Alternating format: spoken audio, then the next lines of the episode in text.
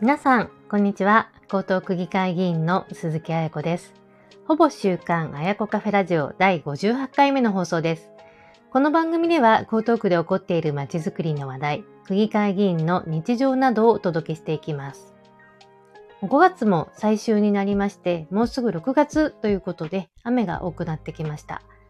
まあ、梅雨入りも近くなってきたということで、不安定な天気が続いておりますけれども、皆さんいかがお過ごしでしょうか？で週末は、あの、小江東区も小学校と中学校の運動会ですとか、お祭りなどの地域のイベントも復活をしていますので、雨が降らないといいなと思っています。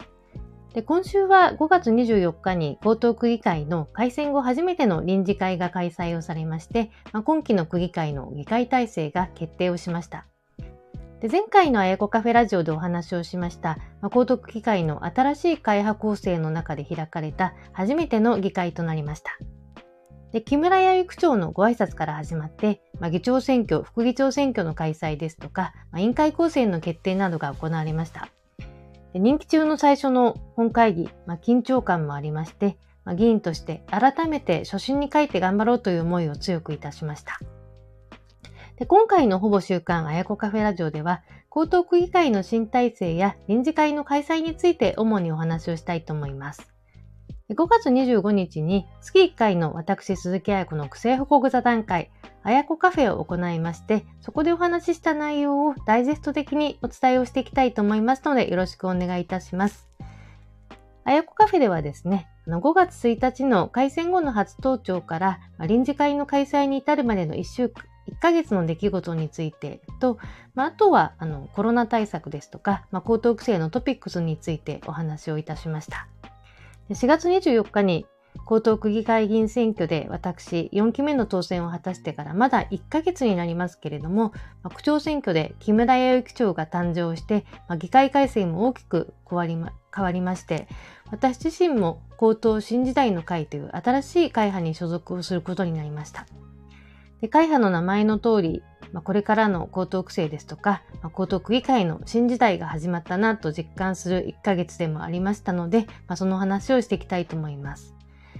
で前回のあやこカフェラジオでお話をしました通り、まあ、新時代の会はですね、あの無所属議員と立憲民主党、まあ、国民民主党、都民ファーストの会、新しい党という、まあ、多種多様なメンバーが一つになって結成をされた会派になります。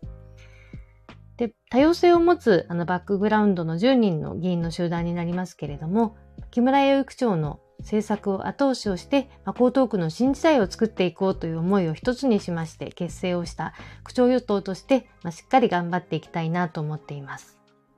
で江東区では、まあ、長らく自民党が第第一会派かつ区長与党という位置づけだったんですけれども、まあ、今回は自民党は、まあ、参政党と無所属と組みまして、まあ、15人の最大会派を維持しながらも、木村区長に対しては、区長提案に対しては我々の政策と照らし合わせて、是々非々の立場を取るという態度をね、あの報道でも、まあ、議会運営の中でも明確に示されております。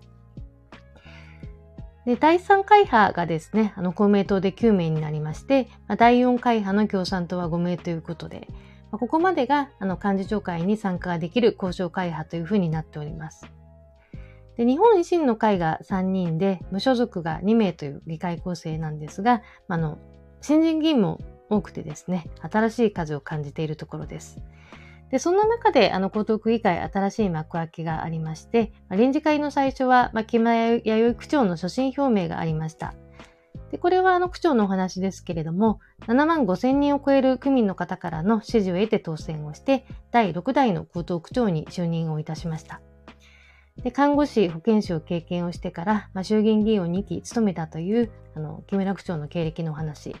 あ、そして、国会議員として、子育て支援ですとか、まあ、子どもの貧困、児童虐待などの支援に取り組んできたということをお話をされて、まあ、重点政策についても紹介がありました。で木村弥生区長のキャッチフレーズ、もっと良くなる江東区。で政策があの6つ柱がありまして、子ども真ん中江東区、クリーンで開かれた江東区政、まあ、作ろう街のデザイン、広げよう江東ブランディング、まあ、健康都市、まあ、そしてつながろう世代を超えてという政策を、ま、柱とされています。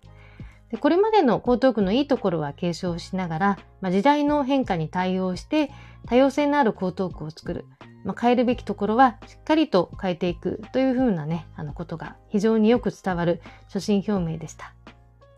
で木村弥生区長の政策については、あやこカフェで参加者の皆さんにもホームページの情報などをもとにして、詳しくご紹介をさせていただきました。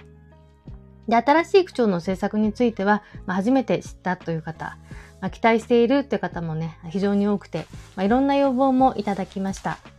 で私自身も高等新時代の会という会派の一員としまして、木村区長を支えて、私たちが目指していく政策を、まあ、区民の皆さんと対話をして、まあ、情報提供をしっかりしながら実現をしていきたいと思っております。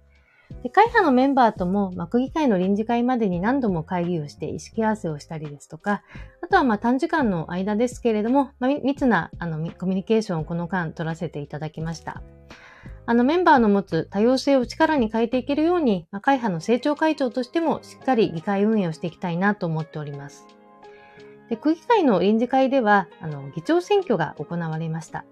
で選挙の結果、山本佳代子議員が23票、佐藤信夫議員が20票。で、この2人は共に自民党の議員となります。まあ、それぞれこの票数を獲得をいたしまして、まあ、多数決の結果、山本佳代子議員が議長になりました。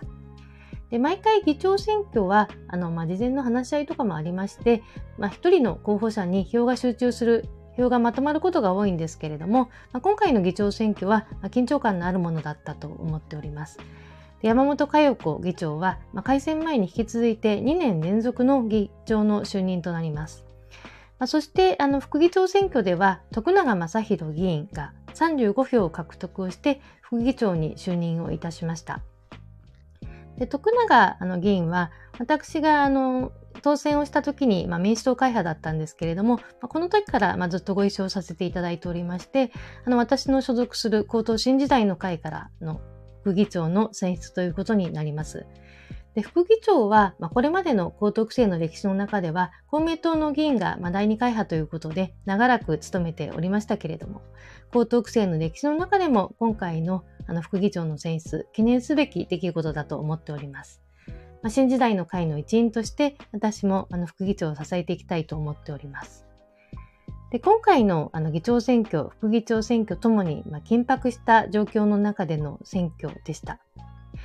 で、あの、選挙の模様はですね、あの、インターネット中継なんかでも見ることができますけれども、あの、議会のパワーバランスの変化というものもね、あの、感じております。まあ、今期の区議会については、まあ、各議案の賛否などについても、まあ、是々非々での判断があって、まあ、意見が割れるということも増えてくるかと思いますし、まあ、議会運営の中でも、まあ、緊張感のある局面増えてくると思います。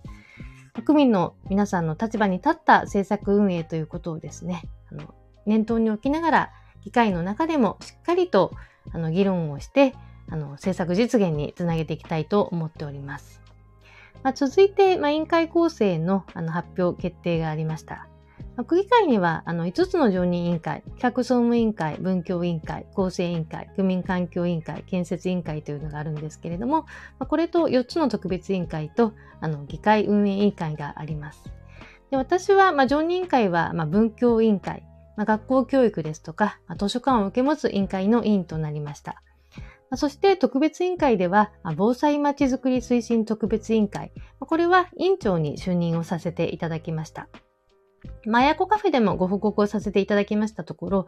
防災対策ですとか、まあ、地域防災に日頃から取り組んでいる参加者の方々が多かったので、あの本当に私にあの期待してくださっているというご意見を多数いただきました。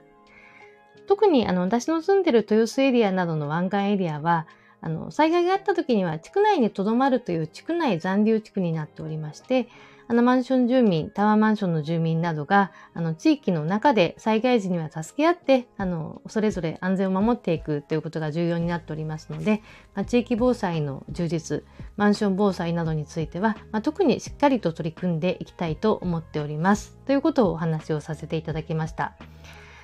で、この他のあやこカフェではですね、高等生のトピックスとして、あの5月21日の日曜日に開催をされた高等子ども祭り、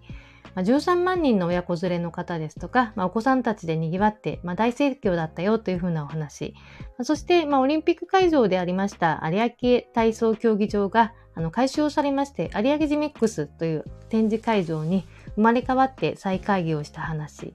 まあ、そして、まあ、地元の豊洲4丁目の都営住宅が建て替えられて、あの、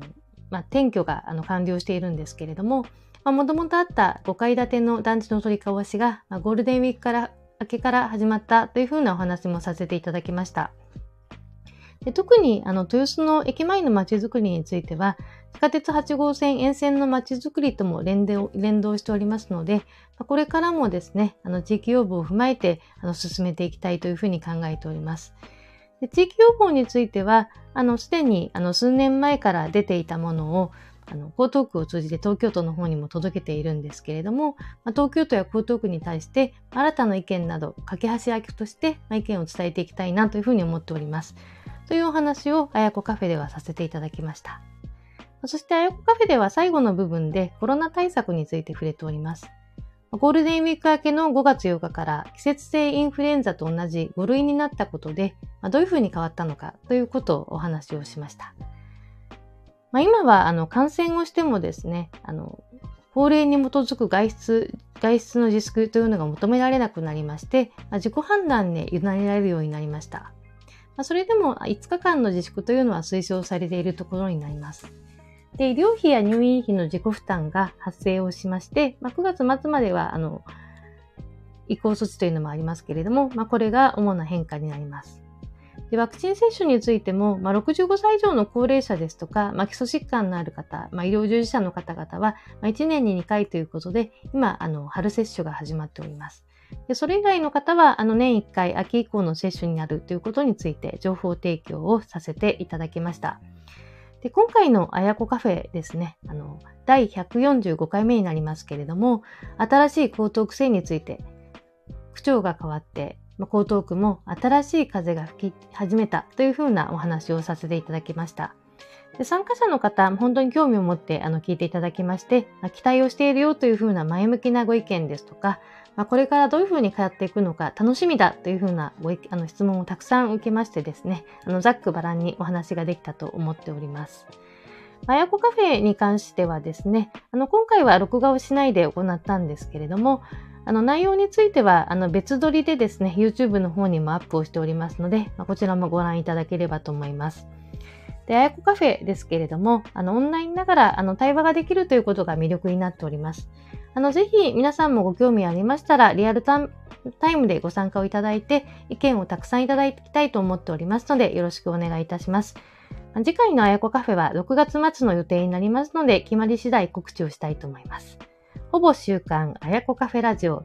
第58回目の配信でした。聞いていただきましてありがとうございます。気に入ったらぜひ、まあ、いいねを押して応援、まあ、そして、あの、番組登録などをして、あの、定期的に聞いていただけると嬉しいです。鈴木彩子でした。